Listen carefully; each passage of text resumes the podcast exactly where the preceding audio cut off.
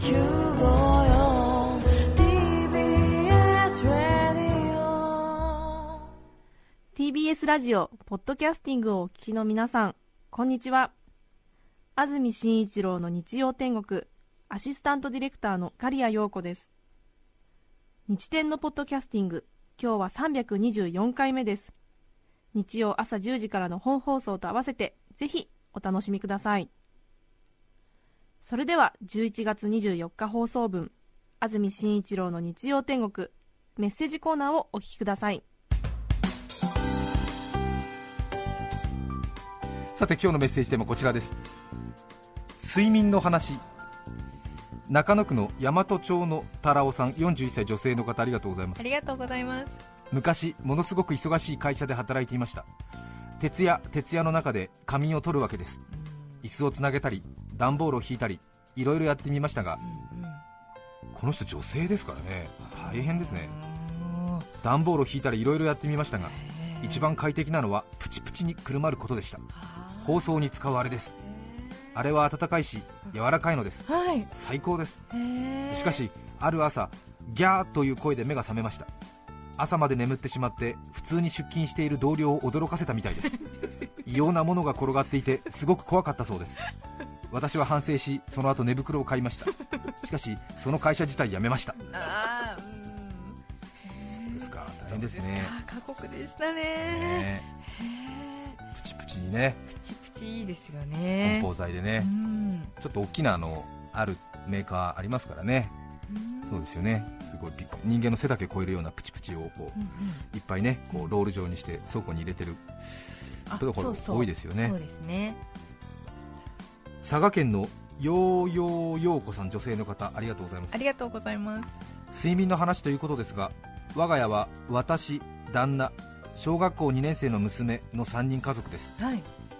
よく川の字になって寝ると言いますがうちの旦那はとにかくこの川の字にうるさいのです。ほどういうことかと言いますと土曜日の夜に限ってベッドで左からはい。私、娘、旦那の順で寝るのですが朝一番に起きるのは旦那で起きた時川の字になっていないと気持ちが悪いとか言いやがるのです。大抵は寝相の悪い娘のせいでそれは成功しないのですがええ。たまに3ヶ月に1回くらい娘がまっすぐ寝ていて旦那もまっすぐ寝ていてあとは私にかかっているという時があり そんな絶好のチャンスで私が丸まって寝ていたりするとはい小声で旦那が起きてもっと伸びて 足を外側に軽く流してと耳元で指示してきます。それで私が仕方なく川の字の一番左の縦線の形になるとはい川の字大成功ですと言っておきます。心の底から本当に嫌です。本当ですね。めんどくさい。なんかあるんでしょきっと。美学がね。あるんでしょうね。うん美学そうね。ジンクスっていうか何？そう。うん。ええ。めんどくさい特にね朝方ねもうちょっと眠たい時とかになんかいろいろ耳元で何か言われたりするともう本当になんかはっってなる時ありますよね。そうですね幸せですね。でもねきっとね。本当に朝ねあれですよね起きたくない時間もうちょっと寝たいあと30分寝たいっていう時に耳元でなんか余計なこと言われると本当に殺意が湧く時ありますよね。私の父親が私が中学校ぐらいの時にうん朝だらだら寝ていると必ず耳元でうん。電気カミソリのひげ剃りの,、うん。あのモーターを耳元で鳴らすんですよね、もう本当に勘弁してほしかった何？それはその音が僕が嫌いだって知ってるから？いや嫌い、まあ、大体の人は耳元であれ鳴らされると辛いですよ。うんえーっていう。高いモーターの音ですからね、えー、カッカーってなりますからね。お父さんですね。いやまあだらだらね、うん。ダミを貪ってる息子が腹立たしかったんでしょうけどね、へちょっともうあれはね本当にもうそうか。本当にや忘れられない。うん。ねやられたことあります？ないですね。ないですよね。うんビーン。本当よ？耳元で。えそられそうで嫌だってこと？いやそのひげ剃りのそういう恐れはないけどえー音が嫌だ。モーターの音をうんうん。耳元で鳴らされる、鳴らされる。ものすごく。へー。今度ちょっとお借りしてやってみたら。本当にびっくりする。えーって言うんです。よ東京都の手乗りイルカさん女性の方からいただきました。ありがとうございます。ありがとうございます私がまだ学生で実家に住んでいた頃の話です。はい。私の両親はとても規則正しい生活をしており6時前にはきちっと起き活動を始めます。しかし娘の私は当時休日はお昼2時3時に起きればいい方で夕方5時頃にようやく起き始めるということも少なくありませんでした。あ。結構な垂れ具合ですね なので当然朝食も昼食も食べないのですがーえ。お昼12時になると決まって1階から2階の私の部屋に向かい母があんたご飯よと声をかけてくれます。ええ娘の不規則な生活を正してくれようとしているのはわかるのですが私にとって日曜日のお昼12時など早朝中の早朝なのです。でもね若い時はそうかもしれませんよね私もだるいながらもはーいと返事をしますが体は言うことを聞かずまた寝てしまいます。はい。すると12分後にまたあんたご飯よと来ますそれでもまだ起きないと12分後にあんたご飯とさらに追い打ちが。はい。ああもう朝からうるさいなと思いながらも母のスヌーズ機能に耐えられず最初の頃は頑張って起きてご飯を食べに行っていました。はい。しかしどうしてももっと寝ていたい私は策を考えました。まずご飯に呼ばれたら寝た状態でベッドから足だけを床に下ろし1階にいる家の人に聞こえるようにドダダダダドダダダダと足を床に打ちつけるのです。ほらほらほらうん。起きて服を着るためにタンスに向かって歩いているよ。ほらほら今階段に向かっているよとうん。脳内設定に合わせて足音をかき鳴らします。寝てないよ起きてるよとメッセージを送るのです。12分緩急を交えながら続けだんだんフェードアウトさせていくのがおすすめです親があらあらあちゃんと支度してるわと信じてくれたのかはたまたああこの子はどうしようもないバカなのかと思ったのか は分かりませんが以来一人暮らしが始まるまでこの方法で休日の睡眠を勝ち取ってきました。実家住まいの方どうぞお試しあれ。すごいね。やるね。アピールね。そうね、えいやえそう。そですよ。うね親のありがたさがいつかわかるでしょう。越谷市のハッピーユッキーさん49歳女性の方です。ありがとうございます。私の夫のいびきは変わっていてグーと言った後コンと喉の奥で舌が鳴りリズミカルに繰り返されます。えー、珍しい。えー、喉の奥で舌が鳴りですね。へみたいな音なんですかね。えー、っー なんかですねきっとね、はいリズミカルに繰り返されます、えー獅子脅しみたいな感じですですよね。っていうんですね、きっと。私の夫のいびきは変わっていて、ぐーっと言った後、コンと喉の奥で下が鳴り、リズミカルに繰り返されます。それはまるでテニスのラリーで、始まると私は思わずカウントしてしまいます。あ50回くらいラリーは続くことが多く、夫は真夜中のテニスが上手なようです。時々無呼吸になり試合は中断。あーあーと思いながら救命すべく夫の体を揺り動かしテニスを再開させます。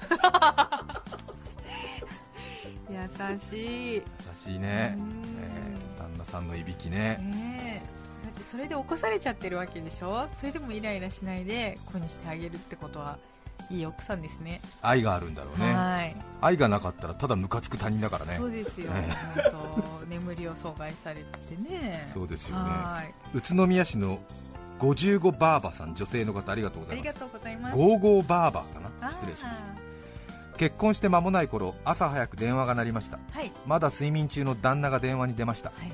旦那の枕元に電話はありましたはそしていきなり私靴を作って30年ですと言ってるのですへ電話口からは私の母実母。えはい。もしもしもしもしと大きな声が漏れてきています。旦那は受話器を持ったまま寝ています。私は靴？30年？なんだこの人。何言ってるんだ？あなたは今年22歳。しかも板前じゃないの。私は受話器を旦那から取り返しすぐに母に電話をしました。風邪をひいた私を心配してかけてきた田舎の母でしたが靴屋さんに間違ってかけてしまったと思ったわ？と私は旦那が心配で母の話が上の空だったことを思い出します。面白いですね。男の人は寝言多いですからね。へえしかも結構シャキッと言ったりするんだよね。私靴を作って30年です22歳の板前さんが。22歳の板前さんがびっくりするよね。私靴を作って30年です。実家のお母さんびっくりするよね。え？っつって娘のとこにかけたはずだけどっていう。いろんなことがあるんですね。ですね。水戸市の青い硬い渋いさん。37歳女性の方ありがとうございます。ありがとうございます。ホットカーペットを今シーズンも出した我が家。はい。食後など横になると暖かさが心地よくうたた寝をしてしまいます。そうですね。その際に手頃な枕が欲しくなりますね。しかし座布団はホットカーペットには不要なので片付けてしまったし自分の腕枕だとしびれてしまう。37歳女性の方ですよ。はあは次女が遊んだままほったらかしにしてあるミニチュアダックスのぬいぐるみは胴の長さ太さがとても手頃でしたがあはい。子供に不満を言われるので結局使えません。あ長女が読んだままほったらかしてある少女雑誌もまあまあでしたが、ええ。やはりこれも迷惑がられなら片付けろよ。さて他に 何が転がっているかな？子供の椅子は高すぎる。リモコンは硬くて小さすぎーうんうん。新聞紙は薄すぎる、はい。と見回しあったのは箱ティッシュでした。あこれがなかなか高さ硬さちょっと寝るのにちょうどいい。ーお37歳女性の人ですからね。はい。昔の箱枕ってこんなかしらとうとうとして力が抜けてきたところで、突然頭がガクッと落ちました、ええ同時に箱がぺしゃんこにそう箱ティッシュ枕はティッシュの残量がある程度ないと楽しめない枕なのです。そうです自己調査ではだいたい7割いや8割あると安心して眠れます。はい。残念ながらティッシュの残量が少ない場合は諦めてうつ伏せになって顔を横に向けて寝ます。ほっぺたが熱々になりしかも高確率でよだれを垂らすのでできれば避けたいですね。でもうたた寝は心地の良いものです。可能な限り私は身近なもので最高の環境を整えうたた寝をし続けるつもりです。ではまたごきげんよう。ごきげんよ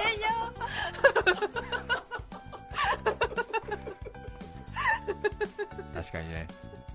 うたた寝っていうのは準備して寝てるわけじゃないからうねもう本当にその全てがスクランブル発信で周りにあるものをかき集めてね。ですそうなんです、え残った最後の意識でやることですから。とですからね。ええ。わ、かりますわかります。そこでうたた寝枕を用意すればいいんじゃないかとかそういうことじゃないんですよね。そうですよね。ええ。そこで寝るんだったら布団行って寝ればとか言われたりね家族にしますけど違うんだよっていう。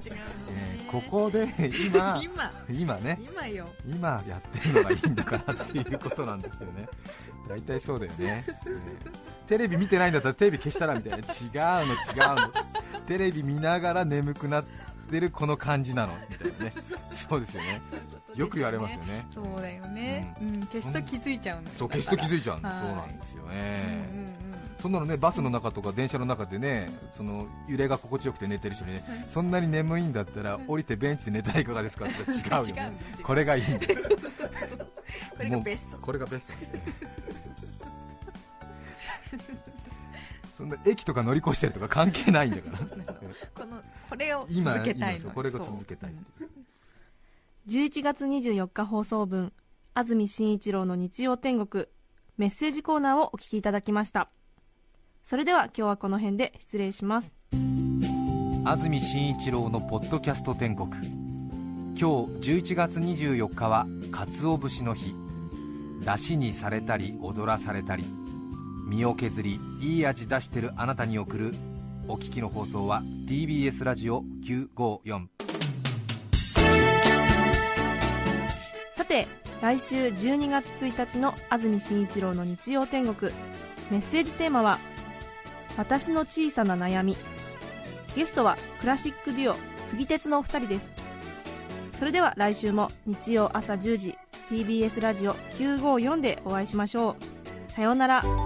安住紳一郎の「ポッドキャスト天国」これはあくまで試供品皆まで語れぬポッドキャスト。ぜひ本放送を聞きなされ。TBS ラジオ954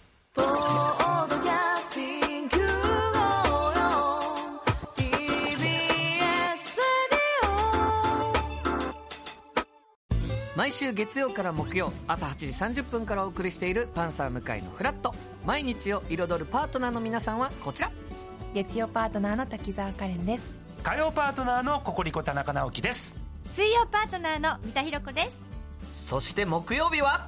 横澤夏子です。ヤーレンズのデイ淳之介です。奈良原正樹です。横澤夏子ちゃんとヤーレンズが各週で登場。今日も一日頑張ろうのきっかけは「パンサー向井のフラット」で